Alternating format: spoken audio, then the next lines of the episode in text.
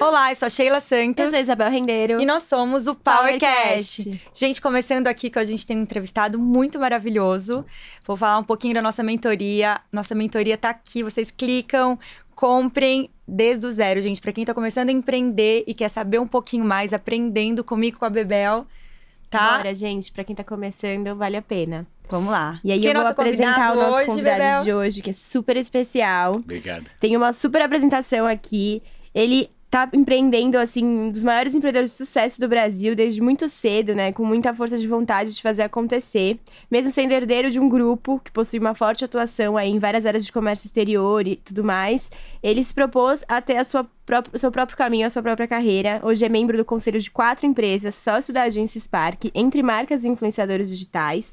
Dry Cat, que é um gin, que temos aqui a presença Gente, a gente tá Super apaixonado. especial. É lindo o gin, gente. uma plataforma de treinamento para empresas que desejam engajar e se comunicar com as suas equipes operacionais, que se chama Bidu. Se eu falar algum nome errado, você me corrige, Tá tá? É J40, é em inglês mesmo ou é J40? Porque eu sempre tenho esse- essa dúvida, que é de eventos e entretenimento. A Digia, que é uma empresa especialista em inteligência social.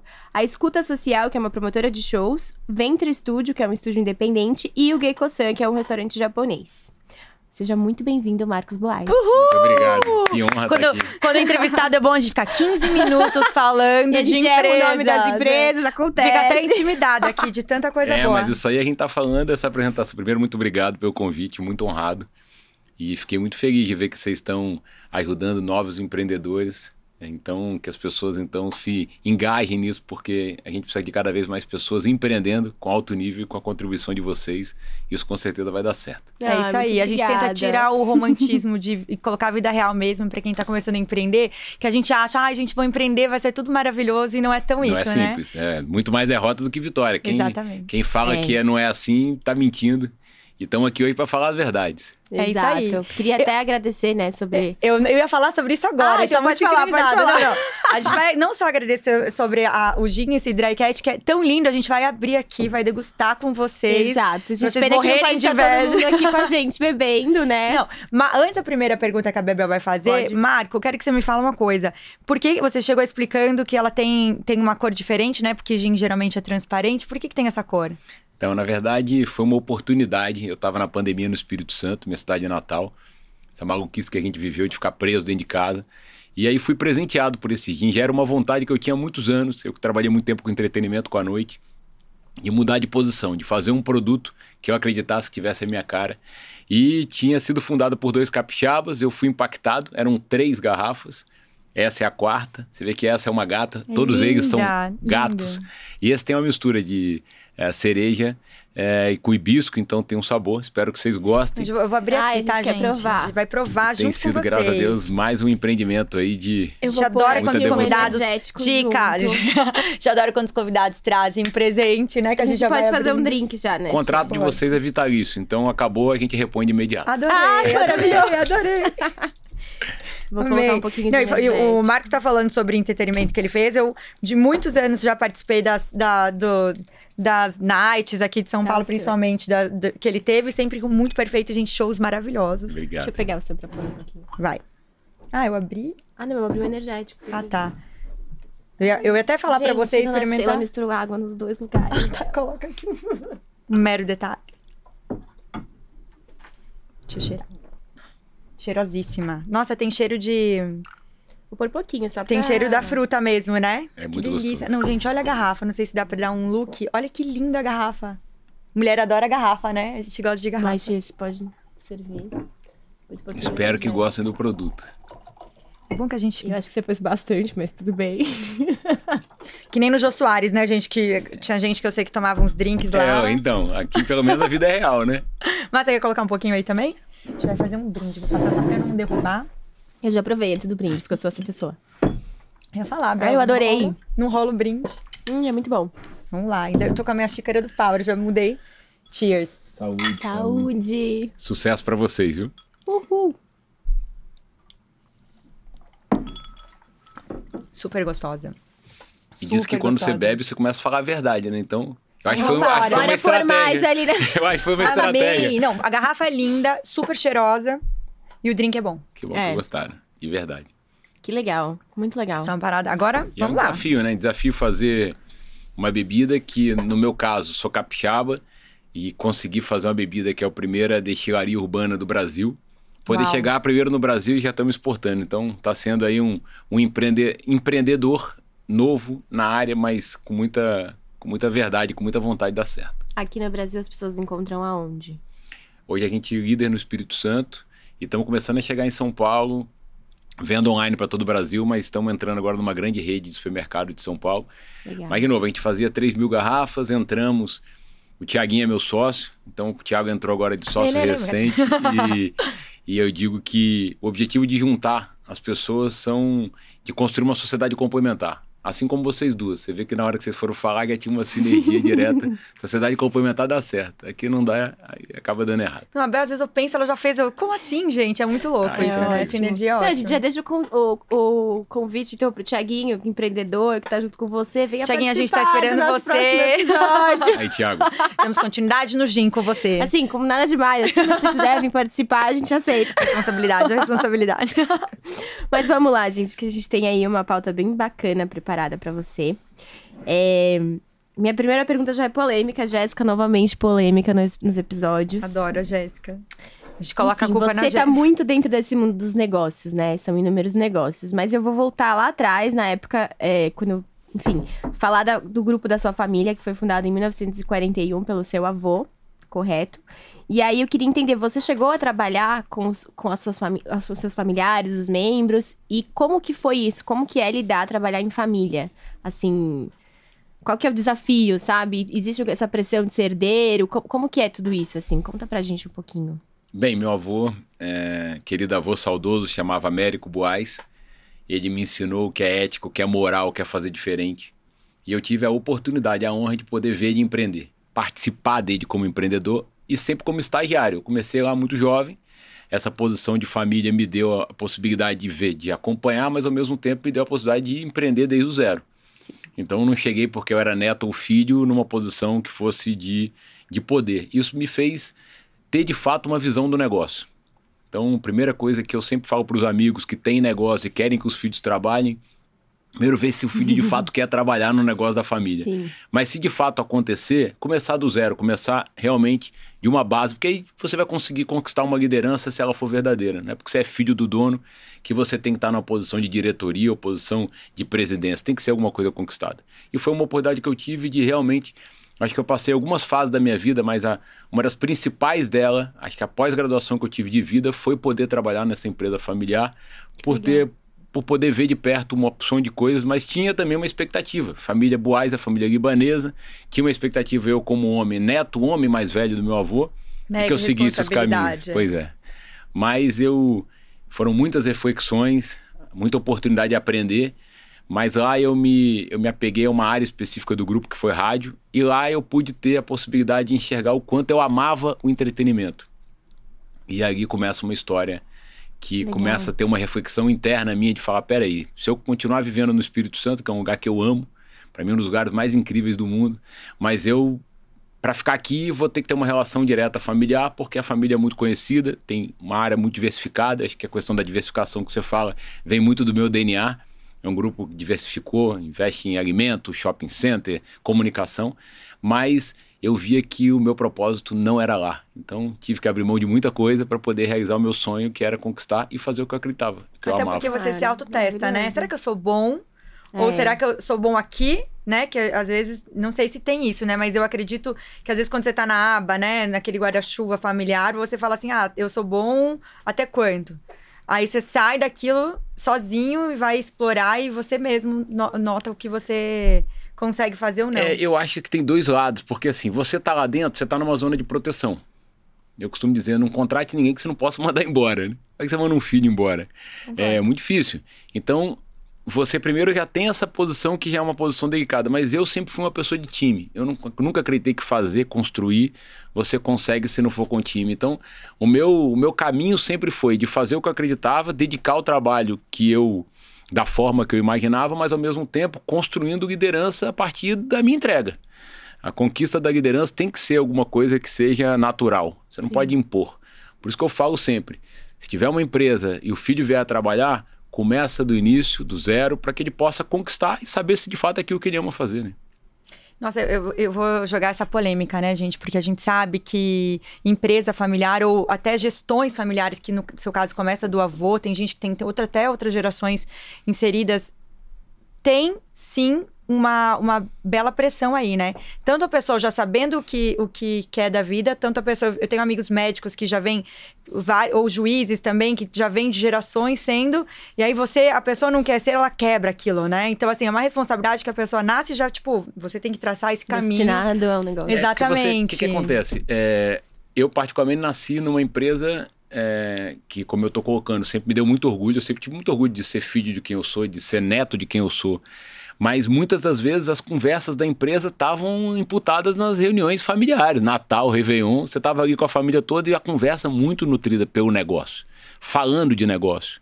Então, sempre teve no meu dia a dia o negócio como parte do, do lifestyle de vida. Não conseguia dividir o que era prazer e o que, que era trabalho. Uhum. Era uma coisa muito junto. Então, quando eu tive a oportunidade, depois de eu estudando, fui defender essa ideia para meu pai. Eu falei, pai, eu queria trabalhar aqui no grupo, eu queria ter uma experiência de trabalhar. Eu queria unir prática com teoria. Estou né? estudando. Meu pai tinha muito medo de eu parar de estudar. Falei assim: ó, você vai querer começar a trabalhar para poder começar a ter teu próprio recurso e aí você acabar parando de estudar. Eu falei, não, vamos criar um plano e aí meu avô também defendeu essa ideia de que eu devia ter essa oportunidade. Então, quando eu comecei, eu tive a oportunidade de começar como estagiário, primeiro de uma área do grupo que era de alimento, passei pela possibilidade de ver tudo ali de perto, depois fui para holding, consegui ver todas as empresas e depois eu fui para a área de comunicação. E rapidamente o acordo era o seguinte: você tem que passar pelas áreas, mas você não pode ficar fixado em nenhuma uhum. delas, porque o propósito e o foco é estudar, não é trabalhar, você está aprendendo. E eu vi que na área de comunicação tinha uma reunião chamada reunião de comitê, que se reunia todos os gerentes das áreas, e eu ali como estagiário muito mais ouvindo, e eu vi que a rádio era um batinho feio da reunião. Todo mundo falava de televisão, falava de produção de áudio e vídeo, mas quando falava de rádio, todo mundo mudava de assunto, não era, não era um faturamento, então não tinha a prioridade que era. A gente era afiliado de uma rádio de São Paulo chamada Transamérica.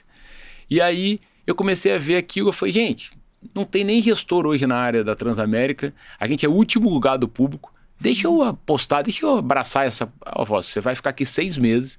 Eu já descumpri no acordo, né? Que o acordo era só ficar no estagiário e ficar ali sem nenhuma posição de poder.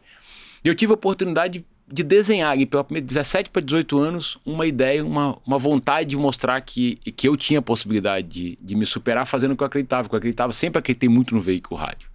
Então eu defendi dois caminhos. O caminho da união, de trazer uhum. pessoas, a gente precisa de talento humano, ao mesmo tempo a gente precisa de ter algumas convergências, de trazer uma linguagem mais regional, porque o Vitória é muito ligado ao Rio e muito pouco ligado muitas vezes a São Paulo. Então a linguagem paulista para o capixaba era uma coisa diferente. Bem, em seis meses a gente conseguiu botar isso em prática e saímos de último lugar do público jovem para primeiro lugar do público jovem. Legal. Então foi uma experiência incrível e aí eu comecei a ver, peraí, o que, que faz aumentar faturamento de rádio?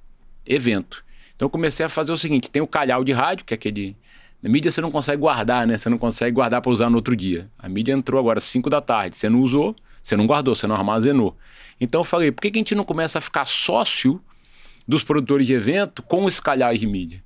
E comecei a entrar. Já e... era empreendedor nato, Não, hein? aí chega, Sem o resultado querer, foi incrível, porque eu comecei a ficar sócio dos eventos, investindo através da mídia. Incrível. Então comecei a dar muito resultado e comecei a falar: peraí, se eu estou ganhando 20% a mais, 30% a mais, tendo um pedaço da bilheteria desse empreendedor de evento, desse cara que faz o entretenimento, por que, eu não faço uma empresa de entretenimento ligada uhum. à área de comunicação? Obviamente, minha ideia foi completamente excluída. Não, tua ideia é completamente fora de contexto. Nosso negócio é mídia, tudo bem. E aqui apareceu ali uma, um sinal na minha cabeça. Falei, pô, esse negócio de entretenimento é uma coisa que eu gosto. É, além de ser alguma coisa que eu gosto, tem potencial de rentabilidade. E aí eu, uma madrugada sem dormir, eu tenho muito isso, assim. Muitas vezes acordo, escrevo à noite, idealizo coisas assim. E eu criei um evento. E aí mudou minha vida. Desde a criação, da, que eu escrevi o nome Vitória Pop Rock, pensei em como seria o formato, mudou minha vida. Porque eu vi que eu era... Se eu amasse o que eu fizesse, se eu acreditasse no que eu fizesse, eu podia fazer com que o que ninguém acreditasse, o que não era o habitual, uhum. virar um sucesso. Eu, é aí que eu falo que o empreendedor vai, né? É. Que ele faz coisas fora da curva e ele acredita, né? Porque primeiro você tem que acreditar, né? Claro. de qualquer pessoa, eu é acho que para dar certo tá fazer o negócio. Se você não acreditar e você não amar, é, você não acorda de manhã com vontade de fazer essa transformação. Eu, para mim era muito mais confortável ficar ali trabalhando na empresa, eu estagiar, o plano, estagiaria por todas as áreas, me Sim. formava e assumia depois uma liderança se tivesse competência de uma área do grupo. Mas eu falei, não, eu e depois que eu idealizei o Vitória Pop Rock, eu tinha um dinheiro de estagiário. Então, todo o dinheiro que eu tinha, eu falei, como é que eu vou falar para as pessoas o que está na minha cabeça? E eu investi numa apresentação. Legal. E essa apresentação ficou muito legal, assim, em 3D na época, estamos falando de muitos anos atrás, né? Mas, caramba, ficou muito legal e eu consegui mostrar. Eram 12 horas de música, era um segmento pop rock que eu sempre acreditei, era num lugar onde eu, eu ia trabalhar todo dia, eu saía da Praia do Canto, que é um lugar ali no, no centro de Vitória, ia para o centro da cidade, e lá eu passava por um lugar onde o Papa João Paulo II tinha rezado uma missa chamada Praça do Papa. Falei, pô, tem que ser aqui. Então eu comecei a ver os lugares, começava a enxergar alguma coisa aqui. E aí as pessoas da família diziam, mas Roberto Carlos é capixaba.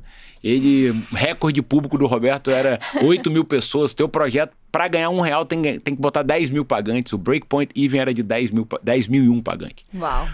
Enfim. Quantas pessoas foram? 28 mil pagantes. Olha só. Então, Ousado, foi muito legal, assim, porque aí eu, aí eu vi, assim, eu brinco com os amigos do esporte, é, não tenho muita habilidade no futebol, mas sei que é, o êxtase que deve ser você fazer um gol num estádio de futebol. E talvez tenha sido essa sensação que eu tive quando eu subi no palco e vi aquele mar de gente. Falei, meu sonho foi conseguir colocar em prática. Consegui. Idealizei, consegui convencer as pessoas, porque não é só o meu sonho, tem que virar sonho de muita gente, né, para as pessoas acreditarem. Sim. E aí eu consegui ganhar dinheiro. E aí eu tomei a decisão é, para que eu fosse feliz, para que eu pudesse construir uma história feliz, eu tinha que abrir mão dessa, desse ambiente familiar de proteção e que eu tinha que também investir nos meus estudos. Então, parte desse dinheiro foi investir na minha pós-graduação, fui morar no Rio de Janeiro, fiz marketing na Fundação Getúlio Vargas e aí começa essa história maluca que eu que eu comecei lá atrás. Você tinha quantos anos quando você idealizou? Primeiro Vitória Pop Rock, 18 anos. Caramba. Que incrível. E aí eu fiz, fiz 10 anos. É, mas aí, a partir do segundo para o terceiro, foi quando eu fui morar no Rio. E mesmo morando fora, eu continuava empreendendo lá e continuava fazendo evento. Passou a ser meu ganha-pão um evento. Aí eu comecei, a partir daí, construir algumas oportunidades e... Eu até quero fazer, fazer uma pergunta. Você falou da rádio. Você sabe que quando a gente resolveu fazer o podcast, eu falei, voltou o formato de, de ouvir, né? Porque, tipo, era visto, visto, visto, né? Sim. né? Aquela coisa, daí ia, foi pra parte de YouTube, mas é assim, a, o podcast, quando ele começou a estourar lá fora, e, sei lá, dois, três anos começou a ter mais força pra cá, você vê, as pessoas começaram a voltar a, se, é, a escutar. Estou aqui no, no, Spotify ou no iTunes, qualquer outro que seja o lugar que escute, tá? A rádio que seja, mas ele tá parando para ouvir, porque eu acho que o, o, podcast em si é o novo, a nova rádio, né? De um formato assim diferente, é. mas ela tá onde? Tá no carro, no ônibus, onde ela quiser, no avião, ela pode escutar. É, o programa Não, e, dela. e assim, o que me estimula, que eu sempre amei de rádio e também tem essa coisa do podcast de você estar tá onde você quiser, da forma que você quiser. Exato. Nesse caso, a gente já está evoluído porque tem filmagem. Mas no caso de rádio, uma das coisas que eu fiz nesse momento que eu assumi a rádio foi criar um slogan. A gente tem um shopping em Vitória chamado Shopping Vitória, o Grupo Boaz, e aí eu falei, puxa, por que a gente não cria uma rádio que todo mundo vê? Porque todo mundo tem curiosidade de saber como faz rádio, né? Se, se a pessoa, como é que ela tá vestida, como é que ela, como é, que ela é. Ela imagina, ela imagina. Né? Imagina tudo. Então... Gente, eu posso contar um segredo aqui? Pode. Quando eu era criança, lá em Marechal, a ah, época, eu, eu, sei lá, tinha uns 12, 13 anos, passava. É, lá tem, tem algumas rádios locais. Por, por, ela é pequenininha até hoje, mas ela teve, tem várias rádios. Pro tamanho que ela é, ela tem várias, eu acho que tem bastante. Ela passava ao vivo do, do, do carnaval. Então, sabe aqueles carros, aqueles caras, os jornalistas que iam, tipo, nos lugares, falavam, olha, tá tal lugar, não sei o uhum. quê. E eu lembro que era noite, tipo, já era tarde para mim, pela idade, tipo, 9 horas, tinha que dormir 10 horas. Eu colocava na rádio, no meu radinho, sabe? Tipo, colocava o fone e ficava imaginando quando o cara passava, ou a mulher passava, olha, a gente tá aqui em tal carnaval e tá desse jeito, vamos entrevistar tal pessoa. E eu ficava imaginando, imaginando, esse negócio que você não vê. Aí eu ficava imaginando, nossa, que legal, deve estar tá cheio de gente. Assim, obviamente que depois, quando eu comecei a sair, você tem aquela criação na sua cabeça, você vê, não, tem nada a ver com isso, não sei o quê. Mas o jeito que eles passam é, para você, você vai com a imaginação muito mais além. Ah, né? isso sempre é meio rádio. Louco, você pode né? entrar ao vivo agora alguém por telefone, né? Televisão é. você tem para você movimentar. É, com a internet tudo mudou, mas mas na época, para você fazer uma entrevista de televisão, era movimentava câmera, é, repórter, uma opção de coisa. E rádio, você queria entrar com uma entrevista de rádio, é, pro, pra, pra até para promover o evento, entrava o artista de São Paulo, do Rio, de onde fosse. Então, foi uma experiência incrível. E foi a primeira, primeira vez que eu senti que de fato era o que eu amava fazer e era o que eu acreditava. Essa adrenalina do empreendedor. Não existe esporte mais radical do que empreender, gente. Não. Que legal. Não, vai chegar nossas frases ainda. É, verdade. Vamos lá. É, Acho que ele já respondeu. Já, é bom que bom entrevistado bom já vai respondendo várias. Como é ser conselheiro e dono de várias empresas e como você faz o gerenciamento dos negócios? Boa cola, hein, gente? Olha, eu. Você falou da Jay, né? Por que Jay e por que 40? Porque lá atrás, eu com 17 para 18 anos, criei essa holding. Eu sempre admirei muito o Jay-Z, Você já criou uma hold com 17 anos. com 17 anos, porque eu Entendi. sabia que eu ia diversificar. Ok, pessoal, tá bom. Eu falei, eu preciso diversificar, como eu tinha passado, eu tive esse privilégio de passar dentro do todo o meu planejamento de estágio, eu passei pela Road, eu entendi que a Road era uma empresa mãe, que ela não comprava e vendia nada, mas ela administrava todo um contexto de conglomerado. Eu falei, então, como eu não quero investir só num, num caminho, eu Vou preciso fazer já ter essa hold. E aí eu botei J40. Por que J40 ou J40? É porque eu vi que eu tinha essa coisa dessa admiração pelo Jay-Z. Eu achava ele com uma história incrível de um cara que tinha Até saído hoje, de nada. né, é, gente? Até ele hoje. É, pra mim é o maior de todos. E eu me espelhando nessa história, eu pensei, eu sempre tive comigo uma coisa de idealizar o que pudesse acontecer, ter meta e objetivo. Né? O que, que eu quero pro ano que vem? O que eu quero para daqui a dois anos? Né? O que, que eu quero pra minha vida daqui a 10 anos? Quando eu tiver 40 anos, eu vou estar explodindo.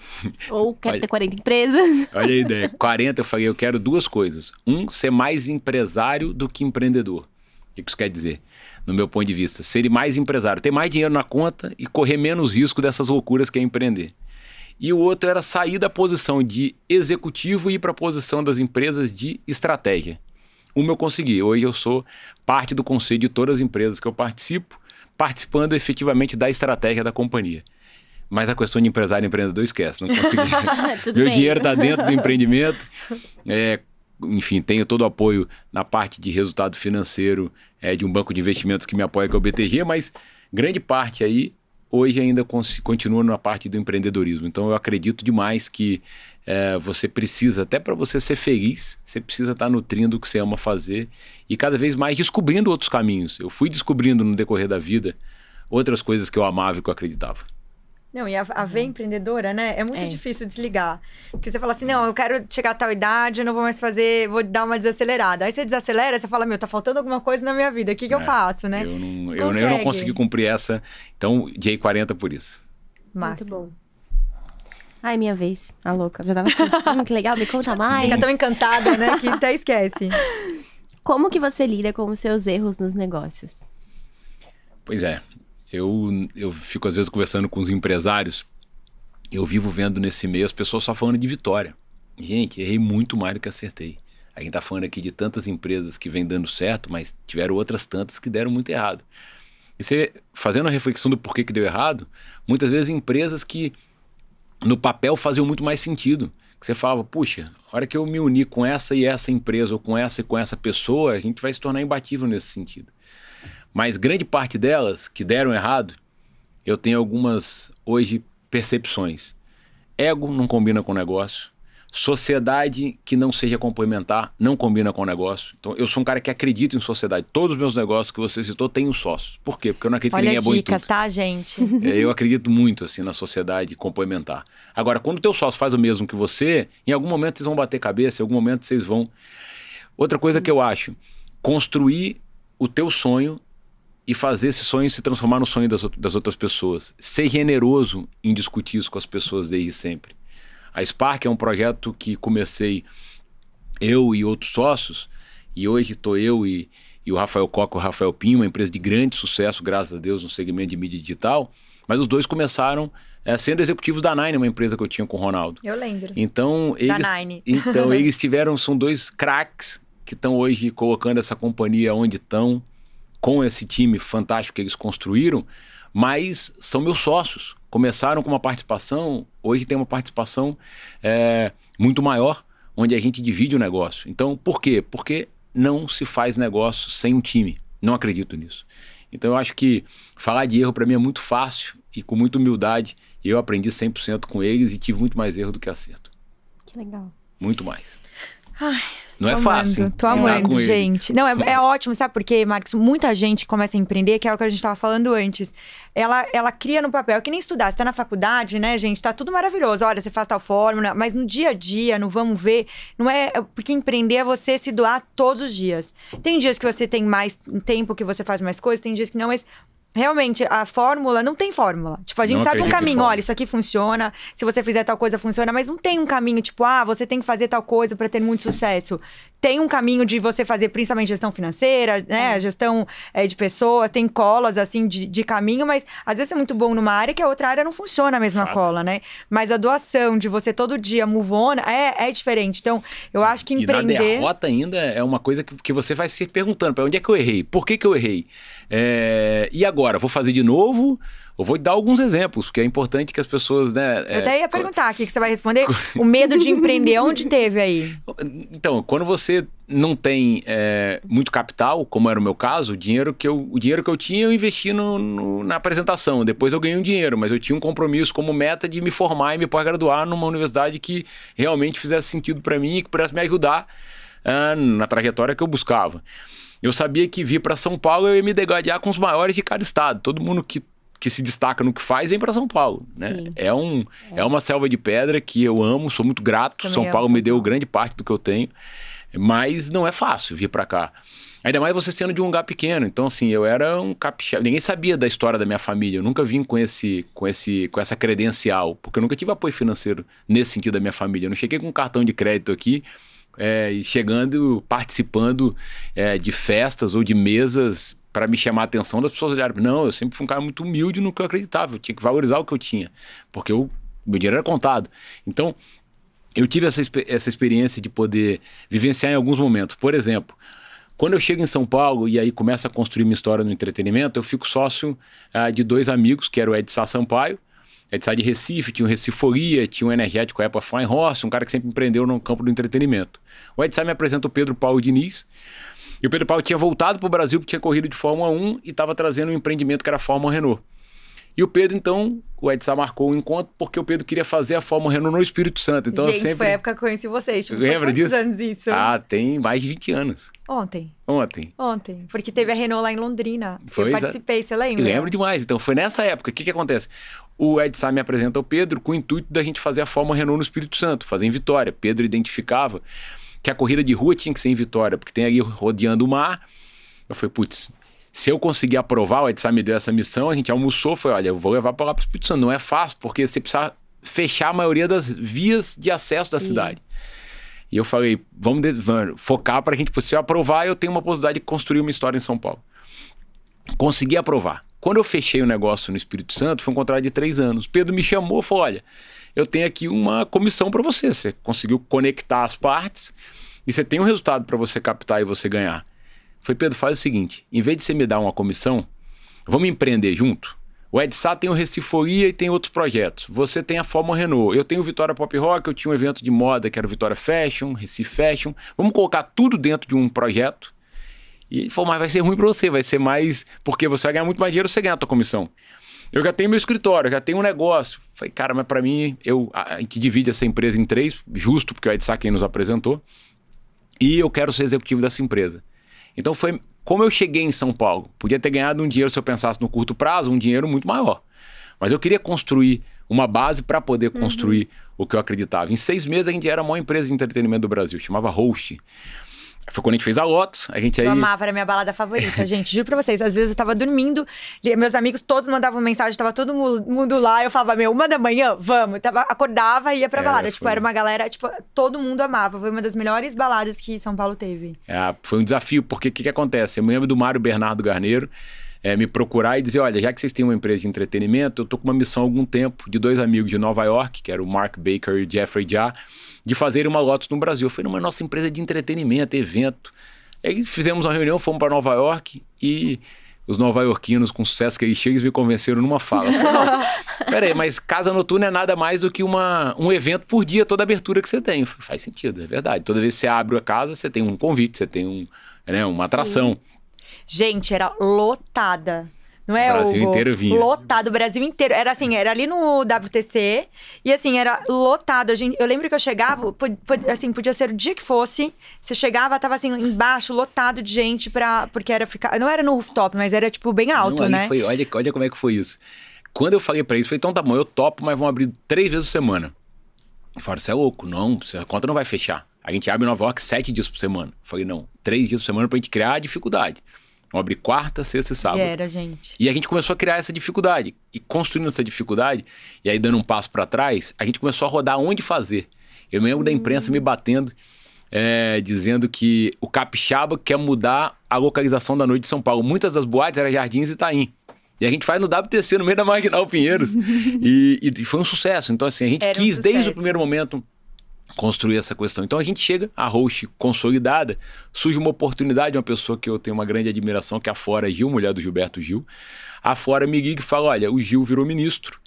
E a gente tem uma vontade de trazer sócios pro Expresso 2222, que é um Eu camarote no carnaval, também, lembra? Eu lembro. Eu falei, olha, fora, a gente tem super interesse. Ela mostrou o plano de negócio, fazia muito sentido, era um projeto rentável, só que tinha uma diferença. Todos os eventos que eu fazia, você tinha. Como é que você ganha dinheiro com o evento? É importante as pessoas saberem. Você ganha dinheiro com o evento. Vendendo ingresso, gente. Você vende bar, você vende patrocínio.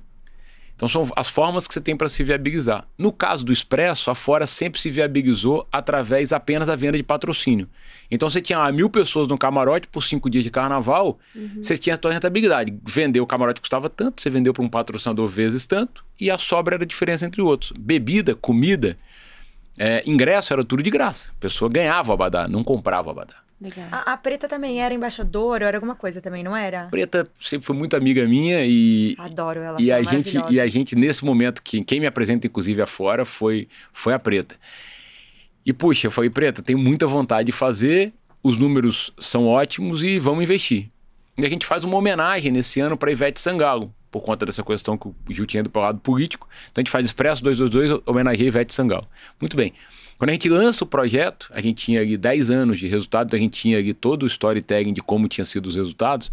Um irresponsável jornalista coloca uma nota dizendo que a host passava a ser, naquele momento, testa de ferro do Gilberto Gil no empreendimento. Um absurdo. gente. Mas aquela nota irresponsável acabou causando danos. Por quê? Porque como é que a gente se rentabilizava? Com patrocínio. Aquele patrocinador que acompanhava o projeto há muitos anos, muitos deles resolveram não participar. Que horror. Então chega, foi assim: a gente pegou e passou cinco dias de carnaval com prejuízo astronômico. Eu tendo que rir para todo dormi, mundo. né? Nem dormia. Eu não podia vender o abadá porque não era contexto. Um prejuízo absurdo, mas foi uma experiência, foi uma pós-graduação do empreendedorismo. Porque Tá vendo, gente? eu, assim, eu durante cinco dias eu falei, perdemos tudo que a gente ganhou até agora. Ao mesmo tempo, tinha que entregar um produto de, de alto nível, assim como a gente tinha se comprometido com ela. E tinha dois caminhos. Ou nunca mais fazer nada, fechar a companhia, ou não. Ou falar, vamos agora aproveitar essa experiência para a gente poder superar. E graças a Deus a gente não desistiu. A gente teve aí o outro ano, ganhamos o prêmio de melhor camarote do Carnaval de Que Salvador. legal. Então Não, isso foi. tá me lembrando, quando eu gravei com o Medina, ele, ele contou também um caso assim que eles, quando eles gravaram o Rock in Rio, é, deu tão errado, tão errado, que eles tiveram que vender o prédio deles pra não falirem.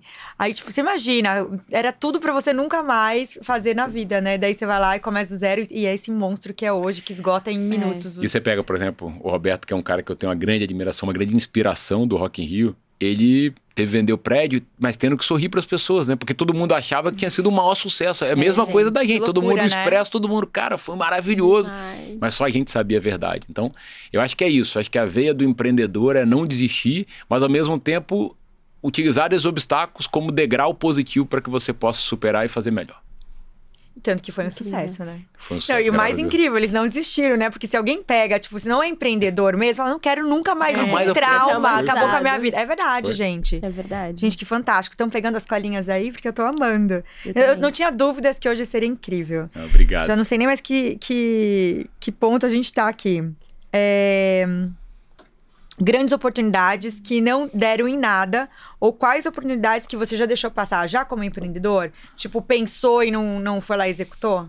Ou, tipo, você É. gosta, vai. Ah, eu sou muito ousado nesse sentido. Eu, quando eu percebo, eu falei isso uma vez para um professor da, da Fundação Getúlio Vargas, espero que ele me perdoe, mas ele estava lá fazendo toda uma técnica de como você chega à conclusão de que você deve ou não investir. Eu falei, professor, desculpa, mas para mim é 50% número e 50% sentimento.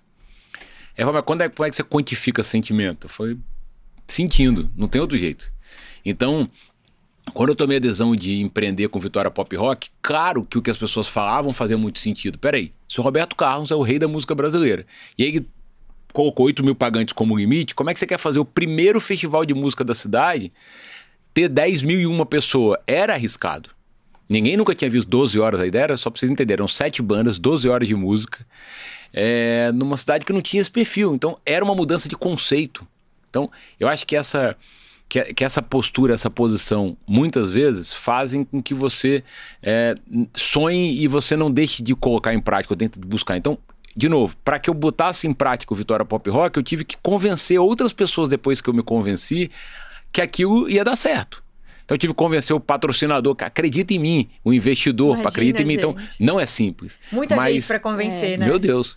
Mas aí quando dá certo, você começa a ganhar uma credibilidade com o mercado, mas principalmente você começa a ter uma conversa com o teu espelho, que é teu melhor amigo. Eu costumo dizer, liderar é um ato solitário, gente. Tomar decisão é um ato solitário. Você toma, às vezes você tem que tomar a decisão de fechar uma empresa, muitas vezes você sabendo que tem uma opção de família que depende daquilo. Sim. Mas você tem que saber que aquilo, aquele é o melhor momento, que muitas vezes aquela parar. pessoa tem que saber parar. Da mesma forma, a hora que você vê que a empresa não está indo certo, mas que tem um potencial grande. Então, voltando ao Vitória Pop, tudo, tudo dizia, tudo é, caminhava para dizer que não ia ser alguma coisa possível. Mas, na hora que você se dedica, as coisas podem acontecer. Então, acho que essa, essa, essa questão é muito importante para quem empreende. Se você pega e vê uma oportunidade, você sonha com ela, coloca ela no papel, é, tenta convencer outras pessoas, viu que aquilo é possível e você acredita, vai com vai tudo. Fundo. Não, não diz assim.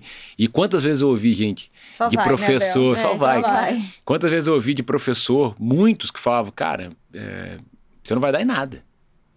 Eu sempre fui uma pessoa isso, muito né? de.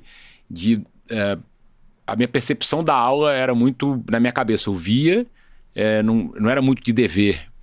É, não era muito de, de escrever, de escrever o que eu estava aprendendo. Já... Eu, eu, era muito de captação daquilo e, e de interpretação. Então eu ouvi muito. Então, assim, acho que muitas das pessoas que estão aqui nos vendo, nos ouvindo, ouviram: ó, oh, você não vai dar certo. E não foram para Teu frente. sonho é ruim. Né? Não, não acredite. Fa... Muitas pessoas te fazem desacreditar de você próprio. Não escutem essas pessoas. E mesmo que seja alguém da sua família, tá? É, é Acredite em você, se você de fato acredita naquele sonho. Não pode. Eu acho que quando você tem um sonho e você, o mais difícil é a gente, a gente acreditar. Acreditou, vai, porque se parar para pensar, só tem problema. Sim. Né? Só. só tem problema. E as grandes ideias, eu acho que, que hoje eu vejo no mercado é de pessoas que foram ousadas mesmo, empreender é usar. Não, e vocês são um exemplo disso. Assim, a gente, quando chega em São Paulo, tu construiu alguma coisa. Quantas vezes, gente, eu, pô, peraí, eu tenho tudo no Espírito Santo, eu, né, tenho uma estrutura familiar é, super estruturada. Eu tenho, é, na época lá, o grupo tinha quatro empresas. Eu sabia que eu podia, se focasse, é, me colocar à disposição de construir uma liderança em algumas delas. E eu acordava aqui de madrugada, não tinha nada, não tinha escritório, não tinha nada, às vezes chorando de madrugada, mas transformando aquele choro em energia no dia seguinte e falando: é o que eu acredito, eu vou continuar batalhando, vou continuar batendo na porta das pessoas, vou continuar tentando fazer com que as pessoas acreditem no que eu tô acreditando. Que incrível. E graças a Deus vem dando certo. Que incrível. Já deu certo, né? Graças deu a Deus. Já deu Exato. muito certo. E a gente tá aqui falando do mundo de entretenimento e tudo mais, e veio a pandemia, né? Você chegou a preparar suas empresas para a pandemia? Como é que foi passar por essa fase? Ah, eu acho que ninguém estava preparado para isso, né? Eu acho que pandemia foi. Eu, pelo menos, tirei muito, muitas, é, muitas experiências a partir dela. Primeiro, no campo pessoal. Acho que quem, né, quem viveu a pandemia e sobreviveu eu acredito que tem que ter mudado como ser humano. Eu mudei muito. Eu acho que você valoriza mais as pessoas que estão do teu lado, você valoriza a sua vida. Você acorda todo dia agradecendo que você está vivo, que você está com saúde. Porque foi uma pandemia que mostrou que não tinha divergência de cor, né, de dinheiro. Então, eu acho que nesse sentido, eu, eu me transformei numa pessoa melhor. E no campo empre de empreendedor, né, foi um susto. Eu me lembro de uma reunião de conselho uma semana depois da pandemia, onde o Shopping Vitória, que é o shopping da família, nunca tinha fechado na vida. A gente estava é. começando a fazer um planejamento do seguinte: e se for um mês, e se for três meses, e se for seis meses? Como é que você sobrevive? Deus, você nunca. Dois anos. Né? Então, assim, os Eu planejamentos. muito otimista. Ah, 15 dias passa. 15 Então, dias passa. E como é que você planeja você tendo né, um, é, um, um ano que a gente normalmente faz, todas as empresas que eu sou conselheiro, a gente fecha o planejamento estratégia em outubro antes. Então você pegou todo o planejamento estratégico de todas as empresas e jogou fora. Mas eu tive algumas, por exemplo, algumas questões que eu acabei aproveitando de estar aí na posição de pai. É, sempre fui uma pessoa que, que quis estar presente na vida dos meus filhos, mas muitas vezes você com viagem, com a vida Muita tripulada, coisa. você não tá. Mas eu me vi três dias depois sendo professor do meu filho. Então, Legal. né, tava sendo uma experiência incrível. Ao mesmo tempo, Drycat surge na pandemia. Já era uma empresa consolidada regional, mas fui presenteado, já era uma vontade que eu tinha, já era um sonho antigo. E deu esse match, deu essa possibilidade da gente construir aí através de um grupo. E a gente aí cresceu, a gente fez uma fábrica nova, terminamos agora. Então, o GIN, a minha sociedade no GIN surge na pandemia.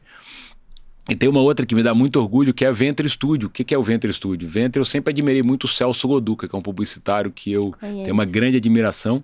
E o Celso eh, lança o Venture com outros eh, cinco, seis sócios e constrói um estúdio de ideias, não é uma produtora. Mas o que, que eu me vi em casa fazendo na pandemia? Vendo streaming.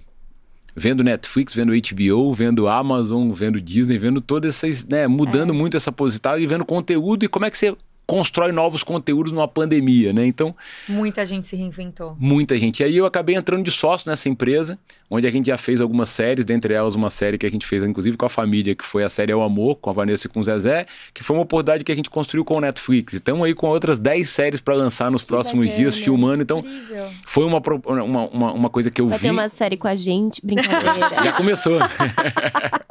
Então aqui a gente tá dando um furo. É, exatamente. Mas, mas é, foi isso. Assim, puxa, você tá em casa. É, você cada vez mais vai ver streaming, você tá cada vez mais é, é, captando essa, esse consumo.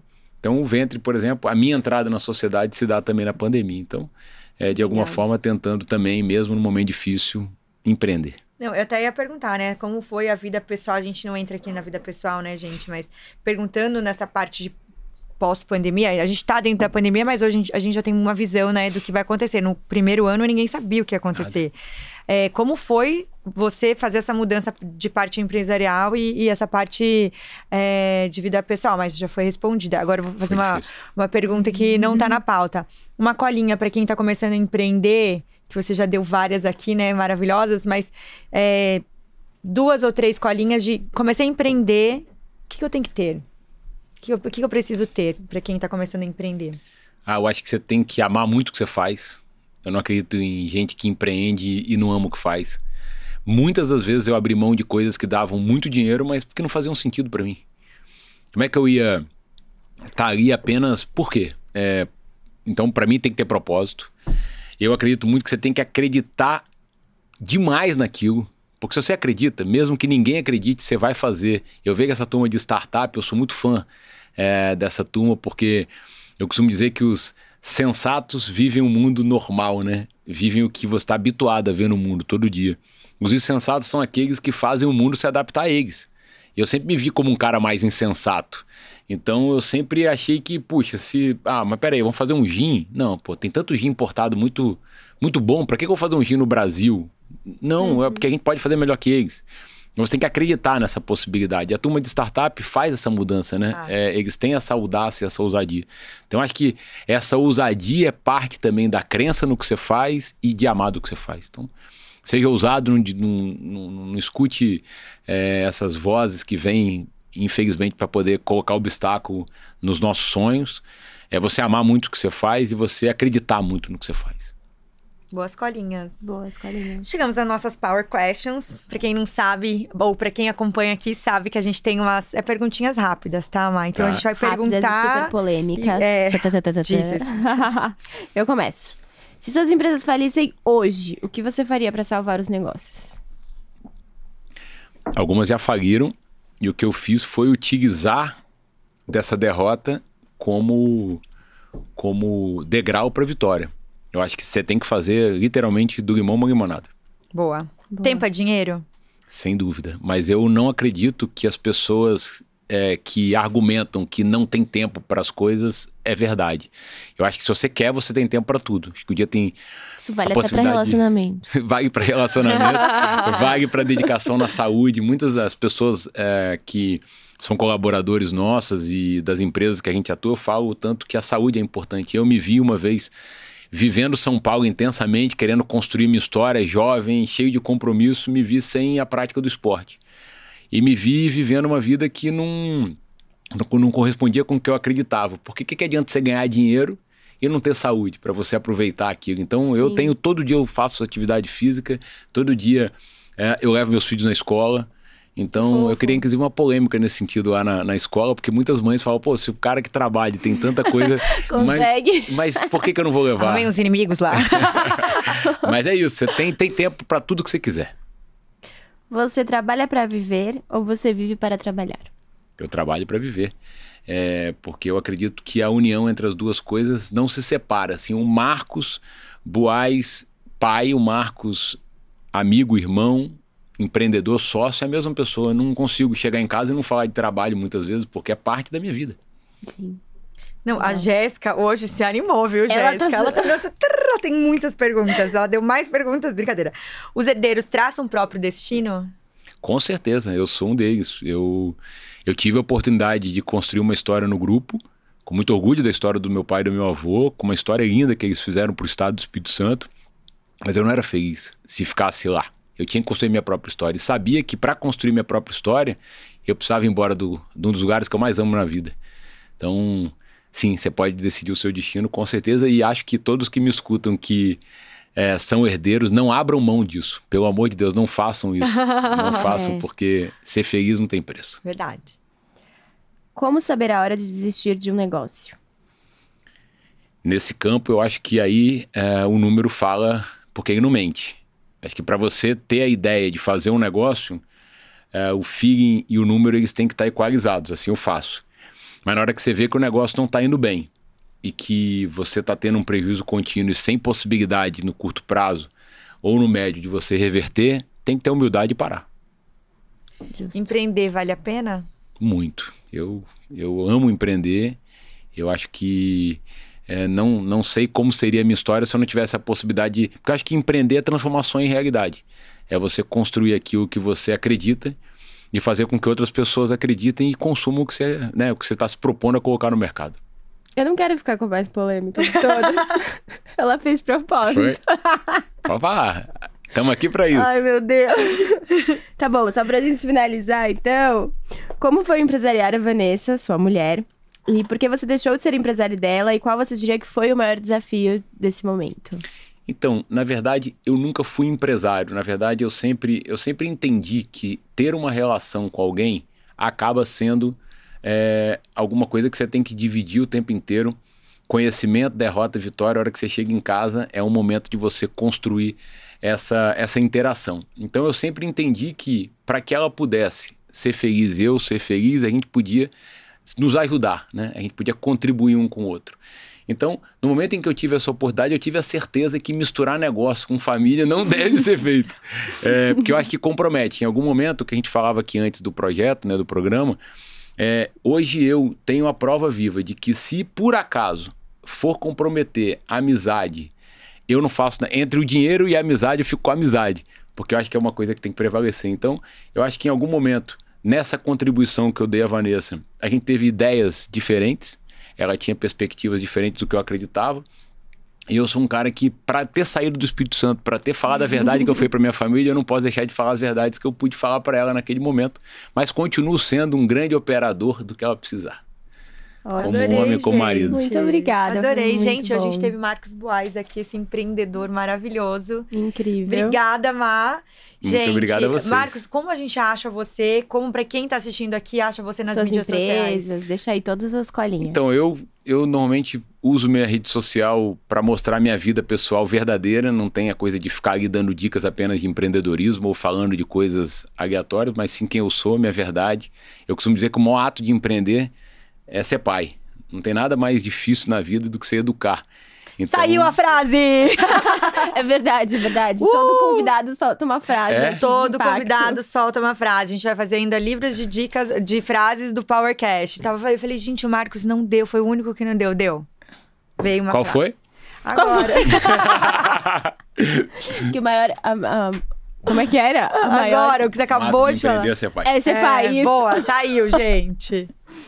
Mas é isso, eu, eu fiquei muito honrado de ter sido convidado por vocês e posso falar, vocês são um sucesso, vocês são Obrigada. complementares e foi uma experiência incrível poder falar aqui, Obrigada. debater um Ai, pouco com obrigada vocês, mas eu tô lá, arroba. Marcos Buais, que é minha rede social, e aí eu converso com as pessoas, a gente debate, a gente se conhece. Que legal. Gente, Obrigada. comentem, curtem, compartilhem com todos os Assinem amigos. o canal. Ah, é verdade, gente. Se inscrevam em nosso canal e mandem pra todos os amigos. Obrigada, gente. Um Obrigada. beijo. Tchau. Tchau.